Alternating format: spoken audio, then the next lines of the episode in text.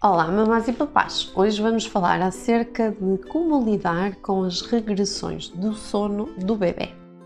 Então, as regressões de sono são algo comum durante o primeiro ano de vida e não só. Uh, hoje vamos falar acerca de como lidar com elas e no final eu vou lhe dar algumas dicas que pode aplicar diretamente hoje para conseguir passar estas semanas turbulentas em que o bebê é requerido. Então, o é que é uma regressão do sono? Na verdade, uma regressão do sono aponta para uma progressão em termos de desenvolvimento, não só do bebê, mas do seu padrão neuronal de sono. No entanto, chamamos regressões de sono a momentos em que o bebê já dormia bem ou achávamos que estava estável o seu sono e de repente passa a dormir pior. Passa a dormir pior, passa a ficar mais irritado, passa a ser mais um, colado, mais lamuriento. Um, altera o padrão das cestas, altera também o momento de ir para a caminha à noite e normalmente com mais batalhas para adormecer. Isto são momentos ao longo do desenvolvimento do bebê que, regra geral, podem durar entre 3 a 6 semanas e que, regra geral, têm a ver com algum momento em que o bebê dá um salto em termos de desenvolvimento, quer seja físico, psicológico ou até do próprio sono do bebê. Não confundir com uh, estes mesmos sinais que o bebê dá em termos de sono e que podem ter a ver, por exemplo, com dores, com o facto do bebê estar doente, com o facto do bebê estar a romper os dentinhos, com o facto de ter feito algum tipo de alergia alimentar que não era conhecida e que pode também trazer este tipo de impacto no sono. Portanto, estamos a falar só de regressões de desenvolvimento do bebê. O que pode causar então as regressões do sono? Um, regra geral, momentos em que o bebê se está a desenvolver, mas que nem sempre são visíveis. Por exemplo, a regressão comum dos 4 meses não é um desenvolvimento que eu possa ver, porque efetivamente é um desenvolvimento cerebral no padrão do sono, ou seja, o bebê que não tinha ciclos ainda definidos passa a ter esses ciclos e, portanto, isto não é uma coisa que eu consiga ver. Ao contrário, por exemplo, da introdução dos sólidos, que é o momento em que eu consigo ver que o bebê está efetivamente a comer algo mais para além do seu leitinho ou, por exemplo, a, a, regressão por volta dos 8, 9 meses, em que temos uma parte psicológica que nós conseguimos identificar como estando o bebê a reagir mais a estranhos, e já falamos aqui sobre a angústia do estranho e sobre a regressão dos 8 meses, por isso cheque o nosso vídeo sobre só a regressão dos 8 meses e a regressão dos 4 meses uh, para ter mais pormenores sobre cada uma destas regressões. Mas, por exemplo, dos 8, 9 meses, como eu estava a dizer, é bem visível, tanto em termos psicológicos como em termos de motores, porque o bebê, em regra geral, começa a gatinhar, começa a levantar-se, a querer colocar-se em pé. Um, as outras, como dizia há pouco, nem sempre são visíveis, ok? Uh, o que é que normalmente acontece, por exemplo, no primeiro ano? Quais são as regressões mais comuns?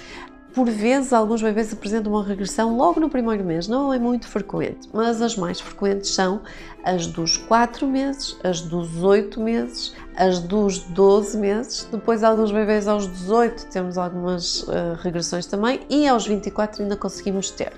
Uma das coisas que também é visível nestas regressões e que normalmente também causa regressões para além do desenvolvimento uh, físico e uh, socioemocional são, por exemplo, as transições nas cestas. Quando o bebê passa de 3 para 2, de 2 para 1 e quando fica sem uma, uma cesta. Normalmente tem impacto no sono e já estamos a falar, lá está, de desenvolvimento do padrão neuronal do sono.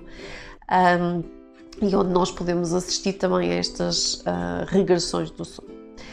Dicas propriamente ditas para lidar com estas regressões. Em primeiro lugar, não fazer mudanças, ou seja, o que acontece é que o bebê começa a dormir pior e os papás têm tendência logo a ah, vamos deitá-lo mais cedo, ou então ah, vamos deitá-lo mais tarde, ou vamos mudar, se calhar a cesta não está muito bem, se calhar ele não pode comer antes de ir para, a cama, se calhar vamos trocar o, o banho e vamos dar antes e daremos depois. Nesta fase, ou seja, o bebê começa a dormir pior, começamos a ver estes sinais de que estamos perante uma regressão de sono, a melhor coisa a fazer é não mudar nada manter a rotina, porque já está a haver muita mudança dentro do bebê. E se nós mantivermos a rotina cá fora, nós conseguimos de algum modo conter essa regressão. Outra das coisas que é importante, embora eu saiba que as alterações do sono do bebê vão alterar o sono dos papás e nós ficamos mais exaustos, mais estressados,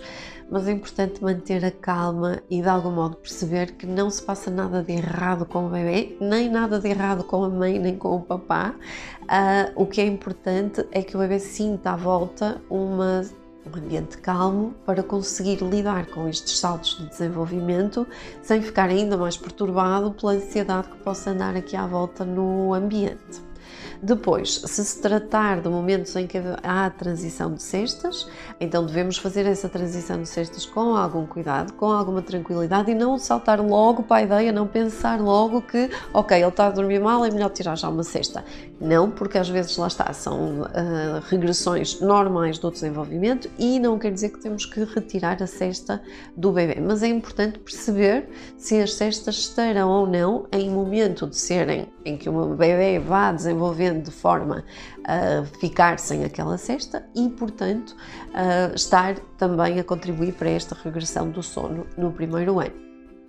Depois, ser flexível, apesar de mantermos uma rotina, não queremos eh, andar ali num relógio espartano, portanto, ser algo flexível para tentar perceber um, como é que o bebê vai evoluir naquelas próximas semanas. Isto, por exemplo, pode querer dizer se calhar mais tempo para adormecer o bebê, o bebê estar mais lamuriento, isso incomoda-nos, mas de algum modo, se nós mantivermos a calma, sermos mais flexíveis, se calhar não é 10 minutos antes, é 10 minutos depois, é meia hora depois, se calhar nós conseguimos passar, transmitir essa calma ao bebê e o bebê conseguir adormecer. E pensar que isto é normal, ou seja, que vai passar, que ao fim de algumas semanas nós já estamos noutra fase de desenvolvimento e esta tormenta da regressão passou e portanto não vale a pena desesperarmos à volta disto porque quanto mais desesperarmos mais complicada vai ser a transição de, deste momento de crise da regressão do sono. Para além disso, é importante, muito, muito importante, estar atento aos sinais de sono do bebê e, portanto, não deixar que o bebê fique em exaustão quando, por exemplo, já está a esfregar os olhos e já está a esfregar a cara e as orelhas e já está cheio de cortisol e nós não vamos conseguir adormecer o bebê tão cedo. Portanto, sempre que o bebê passe nestes momentos de regressão, nós deveríamos estar ainda mais atentos aos sinais de sono que o bebê nos dá e, e de que de algum modo nos indica, nos dá o indicador de que ele já tem aquela pressão de sono suficiente e estar pronto para dormir. Para além disso, obviamente pedir ajuda. Se sente que neste momento não está a ser fácil, porque estamos a falar de um período de 3 a 6 semanas em que as coisas podem uh, complicar-se em termos de sono do bebê e o sono vai ter mais despertares necessariamente, mesmo durante a noite